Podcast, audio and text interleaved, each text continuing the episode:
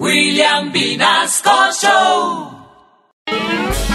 Mi familia Candela y parece que ya tenemos comunicación con Australia donde pudimos localizar al pato que habla. Aló, buenos días, don Pato. ¿Y hace cuánto puede usted hablar? Hace, hace cua, cua, cua, cua- cuatro años que la mujer de mi dueño, que era una cua, cua, cua, cua- cuatrera de esas que roban ganado, le estaba enseñando a su caballo a relinchar cua, cua, cua, cua- cuando el caballo resultó hablando y ahí no me animé a tomar clases de español con, la, con el cua, caballo. ¿Y ha tenido ofertas de trabajo debido a su capacidad? Cua- cua- cuatro ofertas de trabajo. Una vendiendo minutos en la cua, cua, cua, cua, cua- calle y otro en un cua, cua, cua- call center llamando clientes morosos. Otro en un parqueadero cua, cua- cua- cuadrando carros y diciendo L, L, L, L, L.